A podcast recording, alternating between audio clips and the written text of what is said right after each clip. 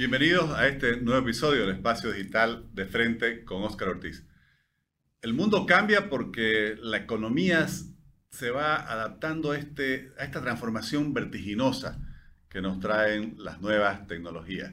Y hoy conversaremos sobre todo lo que está introduciendo este cambio en el ámbito laboral, donde surgen una serie de nuevas ocupaciones, de nuevas demandas, y conversaremos con una persona que justamente trabaja en la búsqueda de talento para el área de tecnología.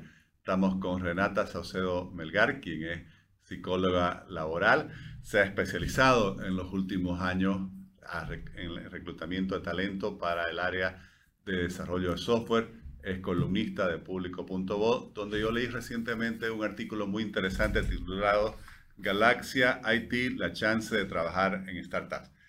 Gracias Renata por aceptar nuestra invitación. Gracias a usted por la oportunidad. Contenta de poder conversar hoy día de algo que me gusta, que me apasiona y que hago todos los días. Gracias. quería comenzar primero con tu artículo. Si podrías explicarnos las principales ideas que tienes desde el estudio y de la encuesta que habías realizado sobre justamente las oportunidades que se abren en este nuevo mundo del área tecnológica de las startups.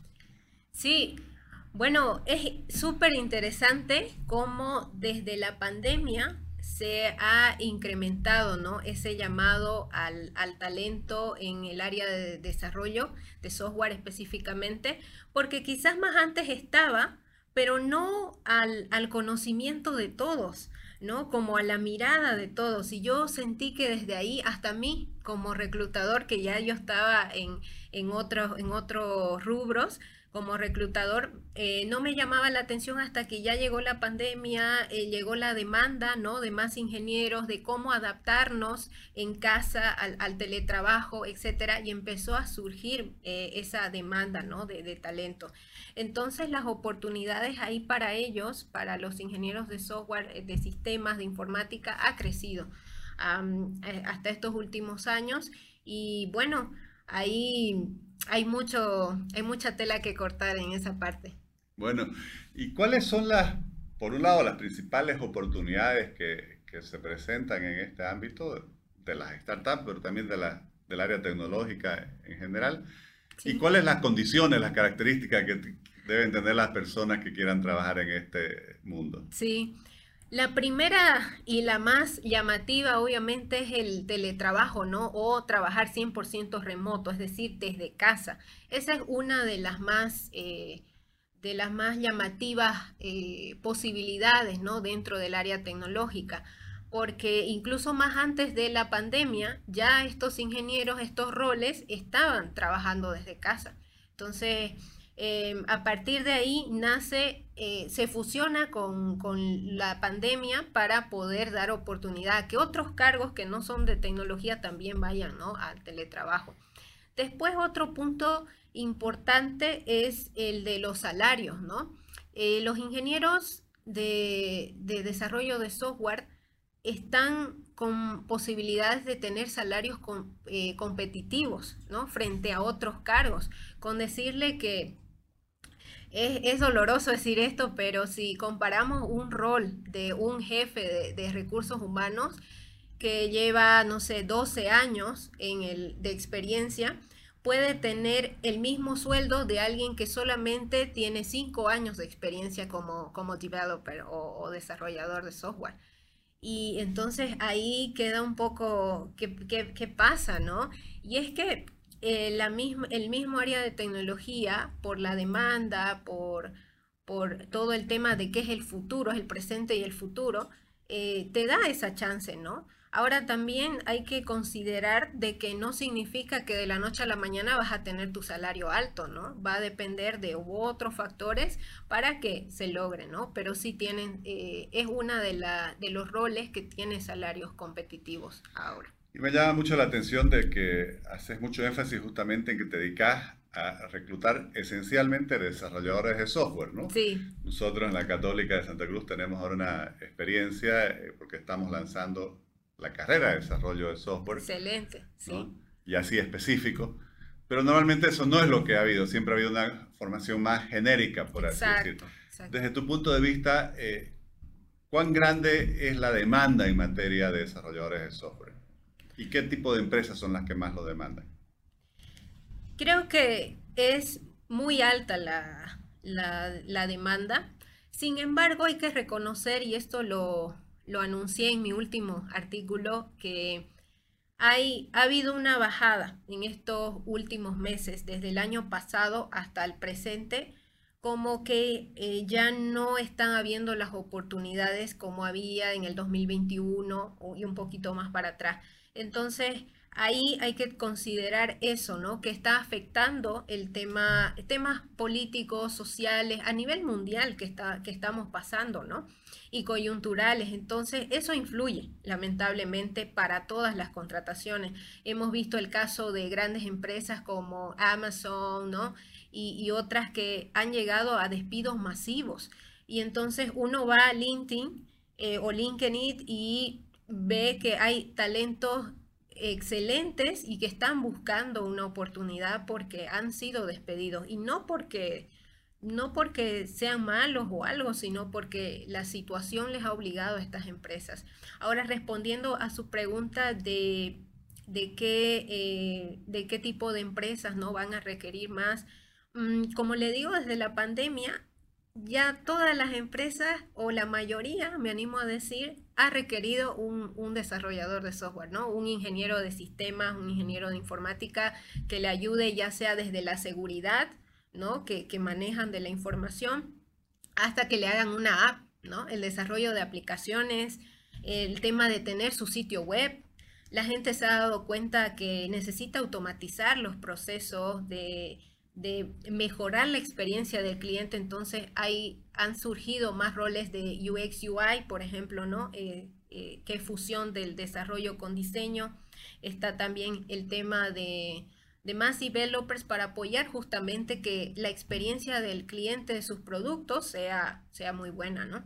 Así que hay startups de todo tipo, de comida, de boutique de software para proyectos, y ya sea de e-commerce, marketing, de todo, de todo. Y me parece interesante lo que mencionas en el artículo y comentabas hace unos minutos, sí. en el sentido que, claro, eh, el ámbito laboral no se reduce a las empresas que tenemos en el medio, sino que podés trabajar desde Santa Cruz o desde Bolivia.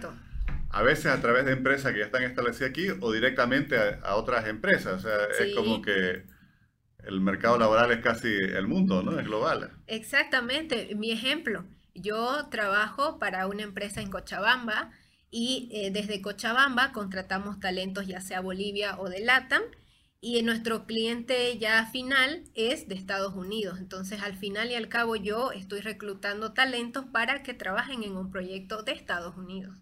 Bueno, eso abre el, panorama. Sí, abre el panorama. Más allá de las dificultades que sabemos que hay en estos meses por la guerra de Ucrania. Sí, también. Tuve una colega recruiter de allá también en, ese, en ese periodo complicado, ¿no? Y mencionabas, por ejemplo, hoy quienes diseñan apps, pero hay otros que diseñan juegos, hay otros que operan la, la famosa, bueno, las distintas ofertas que hay de la nube con los servicios Criptomonedas, de Amazon o Google o Microsoft, cada una ha creado su propia nube. O sea, es realmente, no sé, una, por así decir, una explosión de nuevas oportunidades que hay en este campo. Totalmente, sí. Eh, de hecho, si hay algún joven acá que nos, que nos está escuchando, seguramente muchos, y, y están ya en el desarrollo de software, hay de alta demanda de mm, desarrolladores específicamente de apps con Android o iOS. O sea que les recomiendo que se especialicen, ¿no? En una de ellas o en ambas, pero eso, hace falta es ese talento más enfocado, porque de repente todos se están yendo o, a desarrollar sitios web u otros a desarrollar juegos, entonces todavía hay mucho por descubrir, ¿no? Por especializarse. Yo eso es lo que recomiendo, que se especialicen en algo. Si, si de repente Android es lo suyo, pues especialícense en eso y van a llegar las oportunidades. Y hablando de oportunidades, bueno, el ámbito de tu profesión también parece muy interesante porque, bueno, se usan muchos términos en inglés en este campo, sos una recruiter, ¿no? Recruiter, ah, sí. ¿Cuál es tu responsabilidad como recruiter? Mi responsabilidad es la de contactar primeramente los talentos, ¿no? Eh, no, más que, más que contactar, primero yo tengo que coordinar ¿no? las necesidades de, que tiene el cliente, la empresa, el perfil, estudiarlo, sobre todo si sos una recruiter en el área de tecnología, tenés que tener un estudio previo, socializar con los mismos ingenieros, a qué se refiere este término, qué habilidades, más allá de las skills. Eh, blandas o, las habilidades de comunicación que, todos tenemos. Y si ya me voy a enfocar a las técnicas, ahí necesito ¿no? socializar con todo el equipo ¿no? de, ingeniería. Ahora, ya por la parte que todos ven, yo contacto al, al, talento, ¿no? Jóvenes, señores de, todo, de toda edad, ahí ya yo contacto según el perfil eh, también eh, como recruiter me encargo de, poder em, encargarme del proceso, hacerle seguimiento, ¿no? Tienen una llamada conmigo. Eh, posteriormente, si vemos que hay match, match le decimos cuando coincide el perfil que estamos buscando con, con el perfil que tiene el candidato postulante. Entonces, si hay de ambas partes un acercamiento, pues avanzamos a la siguiente etapa. La siguiente etapa tendría que ser más técnica, ya ahí la haría un ingeniero. Ahí ya va a depender mucho de la empresa cómo maneje sus políticas, porque por ejemplo hay empresas que pueden decir que pase por tres eh, entrevistas técnicas o por dos, ¿no? Hay algunos incluyen test, pruebas eh, tanto psicológicas como técnicas en sí. Entonces ya ahí lo maneja ¿no? cada, cada empresa. Y posteriormente también como recruiter me encargo de eh, hacer informes, obviamente, de, cada postulante, acompañarlo, darle feedback conforme vayan depurándose, digamos, no le fue bien en la entrevista, pues eh, enviarle ¿no? el, debido, el debido mensaje, porque ha habido una queja, ¿no? Y existe actualmente de que en los procesos de selección eh, no se les informa, ¿no? Si, si han quedado o no han quedado y el por qué. Entonces yo desde, desde mi rol intento hacer esa práctica, la empresa donde trabajo me lo permite. Y bueno, yo igual desde, desde donde estoy intento impulsar ¿no? que, que, las empresas sean abiertas a eso, a dar feedback a los postulantes. Ese, ese más que todo es el trabajo, pero detrás hay, hay, hay investigación, detrás hay investigación y creo que eso fusionó mucho conmigo porque desde la universidad he sido alguien que, ha estado muy cercana a investigar más allá de lo que te enseñan. Eh, necesitas también eh, bastante, bastante atención al detalle, ¿no? Em, y estar predispuesta a manejar situaciones de distintos tipos en una llamada, ¿no? Eh, o entrevista, como, como, se, como se quiera ver porque mm, hay, hay, personas que van a venir de repente con mucho ego y van a querer dominarte la, conversación o hacerte un montón de preguntas y ponerte nervioso. Van a haber situaciones en las que uno tenga que dar un feedback y, tenga que decirle no, aunque el perfil esté súper bien, pero eligieron otra persona, entonces eh, es complicado, ¿no? A veces me ha tocado a mí dar un feedback, decirle, no, lamentablemente no fuiste seleccionado. Y, y, tú veías que tenía toda la actitud, es como que romperle el corazón más o menos, pero es, complicado y hay que saberlo manejar, ¿no? Y en todo este tiempo ya he podido, ¿no? Aprender eh, cada vez más a cómo lidiar con ello. Y, y es, es, es algo que de repente las otras personas no ven, ¿no? Y he visto en LinkedIn que se estallan los candidatos contra nosotros y sin embargo nosotros somos la cara de la empresa, pero no tomamos las decisiones. El recruiter no toma la decisión final, quién va a ser seleccionado o no, no. Lo toma el cliente, lo toman las cabezas de proyecto eh, y todo un equipo. Entonces, es más allá, ¿no? Es como que yo estoy aquí, pero atrás hay a todo un equipo, digamos, ¿no?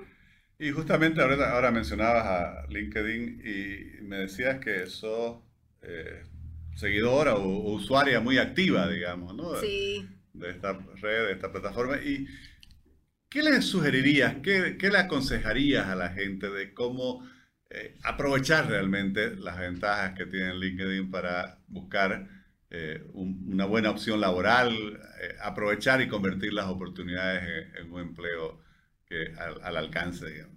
Sí, me encanta esa pregunta porque, mire, yo llevo usando LinkedIn desde el 2015, un poquito antes. Eh, yo estaba en la universidad y, y es increíble cómo eh, recuerdo que hasta me desmotivaba, me desmotivó un docente a usarla porque me decía, pero vos todavía sos este, estudiante, ¿por qué tenés LinkedIn?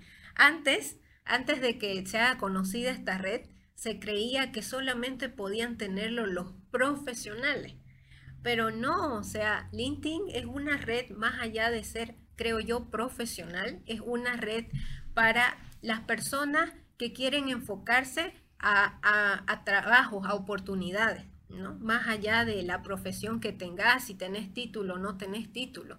Y eso fue, y ese fue un ejemplo en mi caso, por, este, porque a partir de ahí yo fui conociendo personas que trabajaban en tal empresa y me iban sugiriendo eh, páginas, la, la misma red, y ahí yo fui haciendo networking. El networking ayuda muchísimo. Entonces, lo que yo recomiendo a las personas es que no se restrinjan a decir, no, es que yo me dedico a costura, por decirle, ¿no?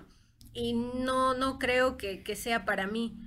Eh, más allá de eso hay que saber utilizarla, ¿no? Eh, el uso de las palabras claves es algo que yo siempre recomiendo y que brindo en mis asesorías personalizadas porque eh, las palabras claves que usamos, el tema de, qué contenido también hacemos, que de repente puede ser diferente al que hacemos a Facebook, Instagram y otras redes, o puede ser similar.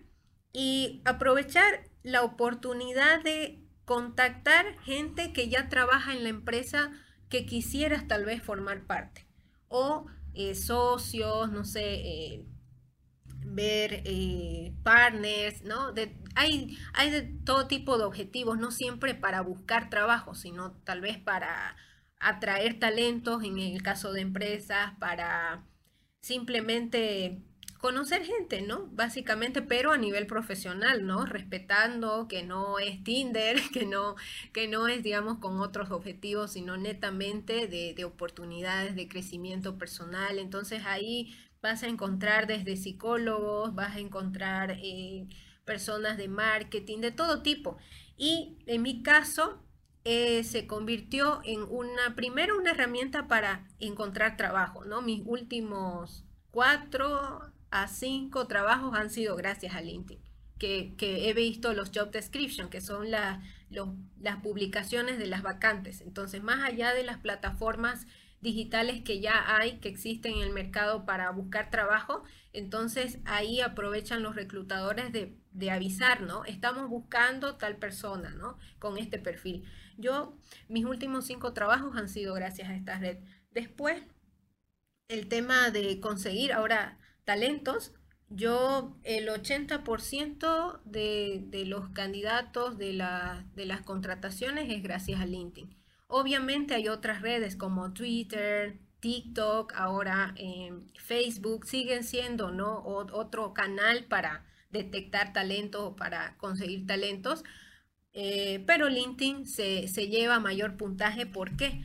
Porque al, ser eh, bajo esa línea profesional, eh, llega a tener como más veracidad. Entonces, si yo estoy buscando a un abogado y está en LinkedIn y veo su trayectoria, de repente me va a dar más seguridad, más confianza, ¿no? Así que yo recomiendo que, siempre tengan, ¿no? Su perfil ahí, porque ahora podría ser nuestro CV digital, ¿no? Usted ya no va a pedir el, el CV común y corriente, sino va a LinkedIn y ahí conoce su trayectoria y ya está, ¿no? Y lo puede contactar. Bueno, Renata, muchísimas gracias. Creo que muy interesante las explicaciones y te agradezco por compartir tu experiencia. Estoy seguro que muchos de quienes nos están siguiendo por las redes sociales van a valorar también todas estas orientaciones y seguir descubriendo y desarrollando este nuevo mundo de oportunidades que representa el área tecnológica en la economía. Muchas gracias, Renata. Gracias a usted.